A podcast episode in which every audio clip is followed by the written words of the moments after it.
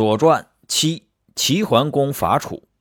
鲁僖公四年春季，齐桓公率领各诸侯的联军侵入了蔡国，蔡军大败而溃散。于是齐桓公接着去攻伐楚国。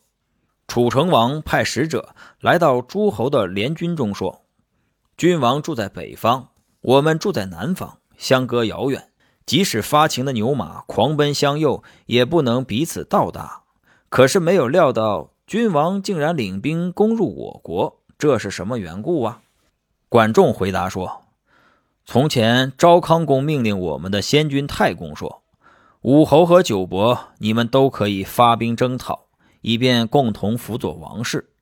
赐给我们先君征讨的范围，东到大海，西到黄河，南到穆陵，北到吴地。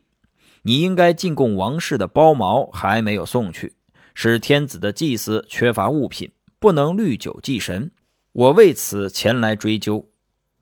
昭王南征到楚国没有回去，我为此前来责问。使者回答说：“贡品没有送上，这是我国国君的罪过，岂敢不供给呢？至于昭王没有回去的事，君王还是去问汉水边的人吧。”诸侯的军队继续前进，屯兵在楚国的行地。这年夏天。楚成王派遣屈完带兵到诸侯军驻地，诸侯军队撤退，驻扎在昭陵。齐桓公将所率领的军队排列成阵势，然后和屈完同乘一辆兵车观看。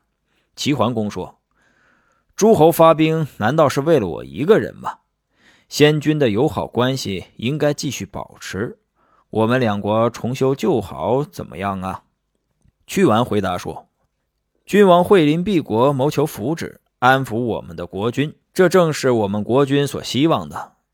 齐桓公说：“用这样的军队作战，谁能抵抗他们？用这样的军队攻城，什么样的城攻不下呢？”屈完回答说：“君王如果用德义来安抚诸侯，谁敢不服从？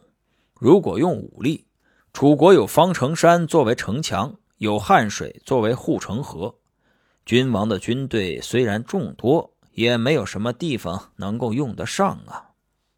屈完代表楚国和各诸侯订立了盟约。